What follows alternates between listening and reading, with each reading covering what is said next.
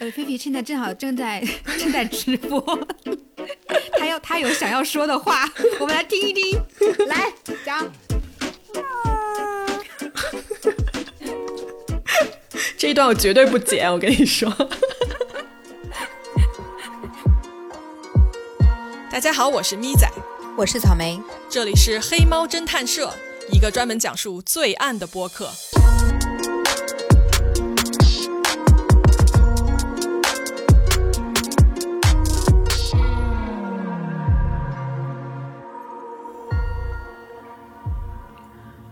OK，我们上集说到啊，在这个林中的小屋里面发现了 Ted 这个人的尸体，然后呢，围绕这个尸体拉开了这个事件离奇的大幕。对，我们上次说到，在食物非常充足，然后有暖气的这个屋子里面，Ted 居然被饿死和冻死了。嗯，没错。但是啊，随着一个关键的目击证人的出现，这个事情变得更加的扑朔迷离起来。嗯，那你展开说说吧。OK，有一个人啊，他叫 Joseph。这个人呢，他五十五岁。OK，他在二月二十四号那天，也就是这些人消失的那一天，他呢正好开车上山。他开车上山干什么呢？他是想跟家人去这个附近啊，就是去露营。然后他自己一个人呢，提前过来探一探路。结果呢？因为你记不记得我之前说过，那天下着暴雪。嗯，他呢，因为天气不好，他在探路、探完路下山的途中，他的车子抛锚了。然后呢，他就下车，自己试图啊，把自己这个车从那个陷到的那个雪里面把它推出来。嗯。结果我我刚才不是说他五十五岁吗？然后他这个人身体啊一直不是很好，所以呢他在那边推车，刚推没两下，突然觉得自己的胸腔里面一阵剧痛。根据他自己的经验判断啊，他他知道说，哎，这会儿我应该是一个心脏病发作了。嗯，那他他得赶紧求助，但是这是一个深山老林吧？嗯，对。然后他就立刻知道说，那我现在至少我不能乱动了，对吧？我不能再去推车啊什么干这种大的动作，我得回车里面躺好。然后呢，他就回车里面把暖气打开，呃，在后座上躺着，然后等待一个救援。然后这个时候啊，他刚才他刚才上山的路上，他经过过一个小酒馆，然后那个小酒馆啊，离他的位置大概是距离有十二公里这么远，就是其实还是有点远的，你知道吧？他所以他就没有直接下山，他就想说，我等一等，有没有人经过这里？当时是一九七八年嘛，所以这个时候你也没有手机，对吧？你也不能说打个急救电话来求救什么的，你只能干等。OK，然后在这个等的过程中间啊，奇怪的事情就发生了。他呀，在等着等着等着，突然他看到有灯光，就是那个车的那个大灯的一个强光照了过来，然后他就爬起来一看，嗯，难难道是那几个人吗？他看到什么呀？他看到有一辆车出现了，然后这个车上呢有几个男的，还有一个女的，然后这个女的还抱着一个小孩儿。这些人啊正在聊天，他还听到了，就是聊天还有那种吹口哨的声音，就很开心的样子，嗯嗯，很轻松的样子。然后这个 Joseph 呀，他就赶紧求救嘛，对吧？他把车门打开啊，对那边招呼说啊，那个什么 help。结果就是这些人听到他的求救声以后。你猜怎么着？嗯，他们立刻收声不说话了。这个车子的大灯，就是刚才他看到那个强光，马上被熄灭，整个周围恢复了就跟死一样的宁静，安静了就。什什么意思？就是他们明明听到了有人呼救，然后还要见死不救？对。就是马上就不说话了，然后呢，Joseph 呢，这个时候他看到这帮人啊不理他，对吧？那就想说啊，冷漠的路人那怎么办呢，对吧？他只好继续回这个车子里面躺着，他又躺了几个小时，一直到大概凌晨的时候，他再次听到有人的动静。这一次啊，他听到是有人在说话的声音，他还看到有手电筒的光在照来照去。他呢又一次下车呼救，但是奇怪的事情又来了，在这帮人听到他的呼救声以后，手电筒的光熄灭了，他们聊天的声音也同时没有了，整个四周又再一次变成了寂静一片。这个大哥也太可怜了吧！所以我比较关心他最后得救了吗？嗯。就大哥就很惨。但是呢，他当时啊，只是觉得说，哦，我可能是运气不好，对吧？一个晚上我碰到了两波这个就是特别冷漠的路人，然后也不愿意就是伸出援助之手。最终呢，他不是躺在汽车里嘛，他汽车的那个燃料用尽了，就是汽油没了，就没有办法有暖气了嘛，这个车里面，所以他就只好自己徒步走了十二公里下山，去到山下那个他我刚刚提到说他曾经经过的那个小酒馆去问那个里面的酒保去求救，这样子他最后才活着回来。所以他是目击到了，他后来是回忆的是他目击到了是那几个人吗？嗯，对对，那也就是说，嗯，警方他相信了这个故事，但是我怎么觉得这个故事有点像编的呢？有有有没有可能是他当时心脏病发了，然后精神紧张，产生了一些幻觉？我跟你说，其实我也有过这样的想法，但是啊，有一点是什么呢？当时他去提供这个线索的时候，警察也没有把他说的这个东西当回事儿，你知道吗？就觉得就离谱，然后就哪有那么巧？但是你记得我刚才说吗？他的车不是抛锚了吗？他自己只身走下来的嘛。结果事后警察发现，他的车就是这个 Joseph，他的车的抛锚的地点和这五个年轻人的这个失踪的车子。最后被发现的地点相距非常非常近，也就是说，这个 Joseph 这个五十五岁的大叔，他真的有可能就是当时那天晚上最后一个看到这五个人的目击证人。但真的很奇怪耶，就是为什么这些人他们听到了求救声，他不救就算了，他们还要立即就是。就是把自己的声音压下来，然后把灯也关掉，就是好像他们不只是不想去救人，而且甚至是不想让有人发现他们在在这里这样的一个事实。而且你不觉得？我觉得很诡异的一个点就是，如果他遇到的真的是这一帮人的话，那个女人还有他抱在怀里的那个 baby 是怎么回事儿？你有没有想过？这 个我觉得像鬼片，我有点害怕。嗯。就就就很恐怖哎，但是怎么说呢？如果是说要用正常人的一个思维来判断的话，有没有可能是他们正好开车，然后遇到一个女性向他们求助，带着孩子来跟他说说，比如说我遇到了坏人了，来救救我。然后这个时候正好他们看到周围有这样的一个发出声音的一个男性，他们可能觉得啊，这个女士是遇到了这个追她的坏人了，所以就做了这样的一个举动，就熄灭灯光，怕被发现之类的。嗯脑洞开的也不小，但我其实我其实觉得五个大小伙子打不过一个男的吗？他怎么那么怕呢？对啊，他怕完全没必要啊，完全没必要啊。对啊，嗯，OK，那我们说回到呃案件本身，在林中小屋里面，我们不是发现了泰德的尸体吗？嗯，那另外的四个人呢？他们找到了吗？找到了，但又没找到。嗯嗯。为什么这么说？是这样子的，就是警察呢，他在小屋里面发现了尸体以后，他们自然的就在这个方圆的这个距离里面开始寻找嘛，对吧？很快，他们就发现了另外两个人的尸体，这两个人是 Jack 和 Will。然后这两具尸体啊，他们是在什么地方发现？他们是在从这个车子通向林中小屋的这条路上发现的，但是尸体的位置。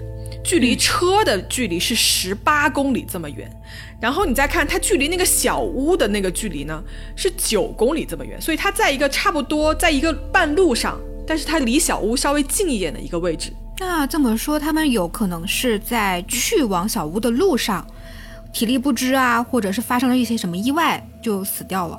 我觉得有可能，因为啊，从现场来看，这个 Jack 的尸体，Jack 就是那个。开车的那个人，你知道吧？就是车是他的。OK，Jack 他的尸体，他因为长期暴露在外，就已经被动物啃食掉了很大一部分。对，动物呢就把他的，甚至还把他的尸体拖到了一个就是附近一个小溪的边上。然后发现的时候啊，这个尸体是面朝上的。你记得，你记得我刚刚说他他是有车那个人，他他很宝贝他那辆车，对不对？嗯嗯嗯。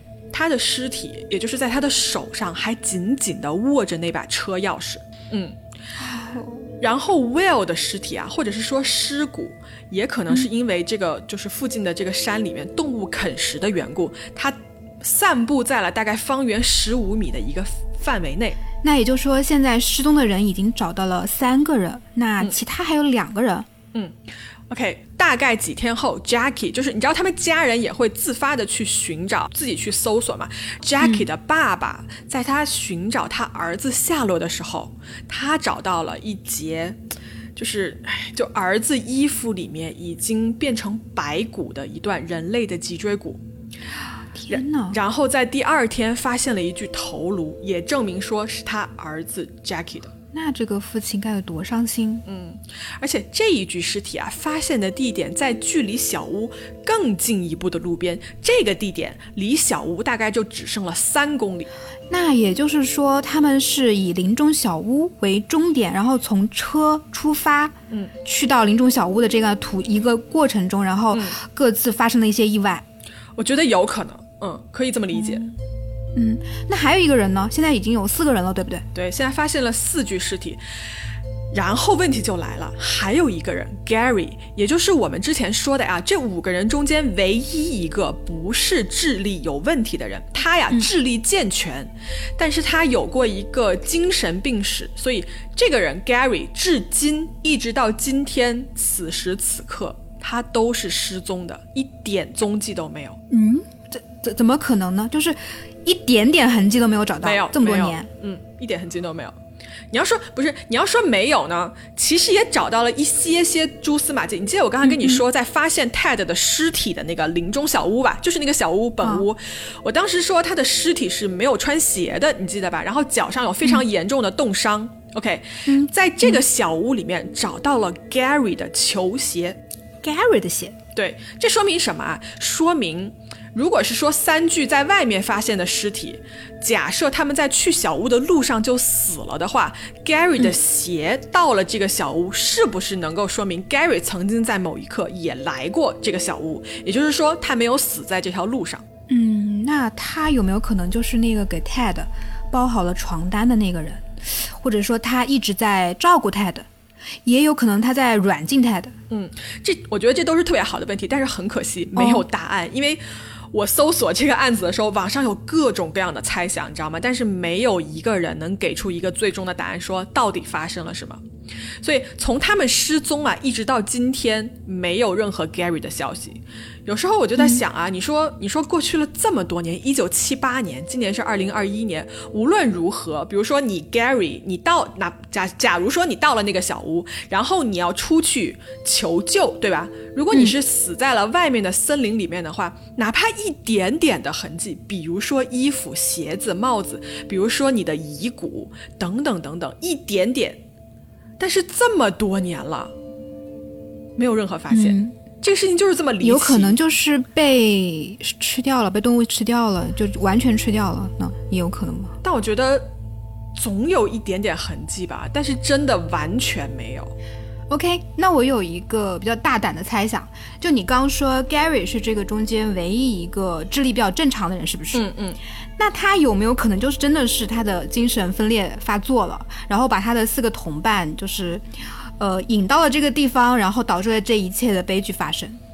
你知道吗？关于这个 Gary 的猜测，是我在搜索这个案子的时候，网上说的最多的猜测之一。很多人都认为啊，Gary 的这个精神分裂症的这个病史，以及他是这五个人其中五个人之中。唯一一个没有智力问题的人，并且他事后原地消失这件事情，让他成为了这个案子最大的疑点。所以这里我想说一下这个 Gary 的大概情况。嗯，你从他过往的一个记录来看啊，他呢确实不是一个让人很省心的人。怎么说呢？首先，他曾经在美国的陆军服役过，但是在服役期间呢，因为他精神上的问题，就被部队开除了。他被。呃，记录说他曾经会有一些狂躁的症状，然后他还有过暴力史，有过一些比较奇怪的行为。但是呢，根据 Gary 的爸爸说，他在失踪之前的很长一段时间都已经在好好的服药，而且已经很久很久没有发作过了。那他消失的时候有没有带上药啊之类的呢？没有，因为你记得吗？当时他们走的时候觉得第二天就会回来，所以根本就没有带药。然后警察呢也查了当地啊附近所有的那个医疗机构，看看说有没有相似的人过来要求说想开这个那精神分裂症这个药，但是也是一无所获。所以我在想说啊，在这个小屋里面，特别是发现了 Gary 的鞋子的这件事情，是不是有可能说，我猜想一个，比如说当时的 Ted 对吧，他的脚冻伤了，我查到资料是他脚趾头都已经冻掉了，你说会不会是这么严重的伤以后，他的脚部肿大，然后穿不进去自己原来的那个鞋子，所以 Gary 就把他的鞋子给了 Ted。因为 Gary 的鞋子的那个鞋码比其他人都要大一些，如果是这样子的话，我在猜，你说有没有可能 Gary 从来就没有到过这个小屋？这也是另外一个可能性。嗯，但是我又看到有别的人的另外一个想法是说，Gary 啊是来过的，因为你记得吗？我跟你说过，他们在这个小屋里吃过十二个罐头。嗯，这个罐头打开这个罐头的工具是一种军用的开罐器，这个跟 Gary 他当兵的这个背景是符合的，对吧？所以他这从这一边你就可以证明说他貌似也是来过的。OK，但是问题就在于那他去哪儿了呢？他消失了以后做了一些什么事儿呢？这个 Ted 的死，这种两个月甚至三个月在这儿活活冻死跟饿死。跟他有没有直接或者间接的关系呢？嗯，就我其实一直比较在意的一个问题就是，这除了 Gary 之外的这四个人，他们在智力上的问题是很严重的那种吗？就是会不会影响到他们的求生的一种基本能力？嗯，还是说很大程度上面他们跟正常人只是呃有一点点差异而已？嗯，我觉得这是一个特别好的问题，而且这也是大家讨论的非常多的一个点之一。首先我要说，发现了尸体的这个四个人。他们确实在智力上是有一定挑战的，但是他们并不是完全没有行为能力的那种人，他们都有，而且还都挺好的。但是啊，话又说回来，我能我自己个人能查到的关于他们具体的这个病史的资料非常少，也就是说。嗯，我觉得每一个人的情况都是非常不同的。比方说，有的人你觉得他可能，比如说反应比较迟钝啊，或者怎么样，但是呢，往往他又在某个方面会有那种过人的才华，对吧？那么我们推测，这四个人在面临极端天气和生存困境的时候，他们生理上的缺陷究竟在其中扮演了一个什么样子的一个角色跟作用？目前来说，我真的觉得很难讲。但是有一点，我真的觉得说。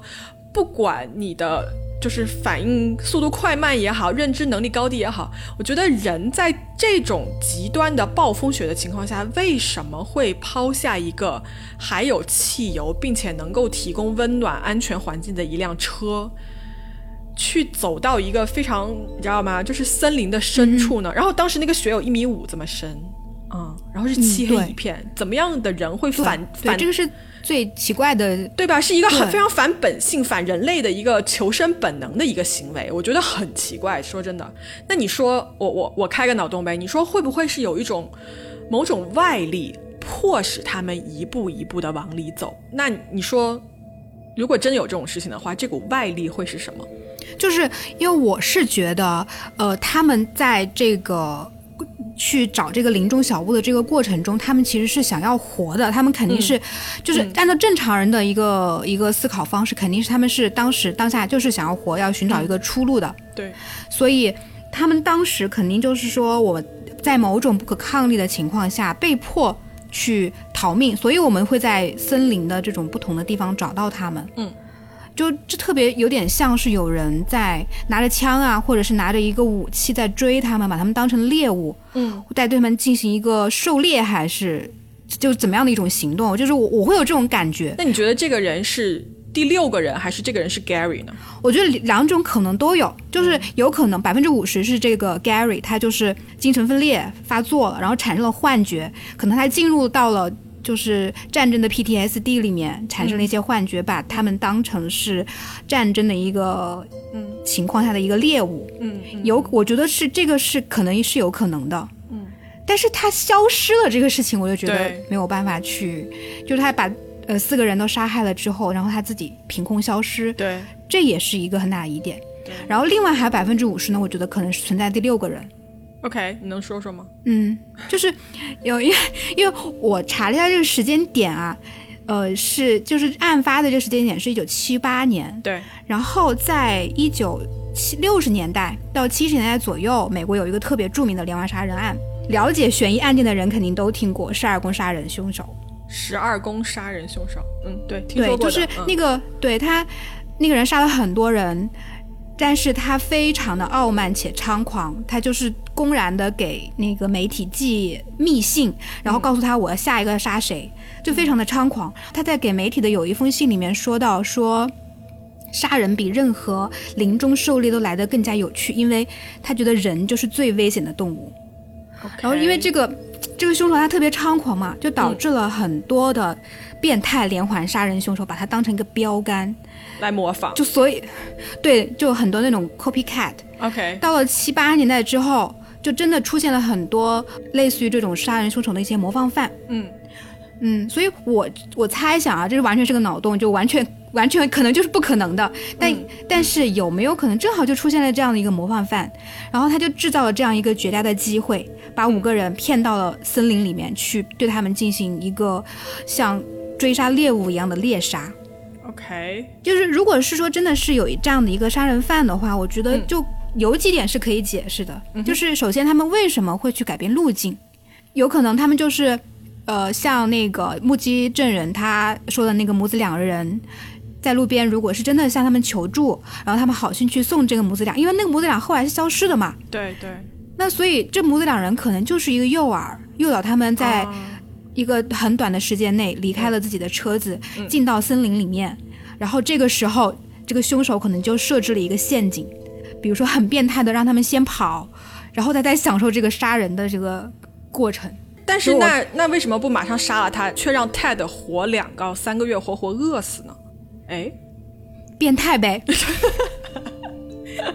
行吧。看了看了那么看了那个，好像是犯罪心理还是反正有一些美剧里面有有一些这样的情节，所以脑补了一下，就纯是脑补，没有任何的事实依据。OK。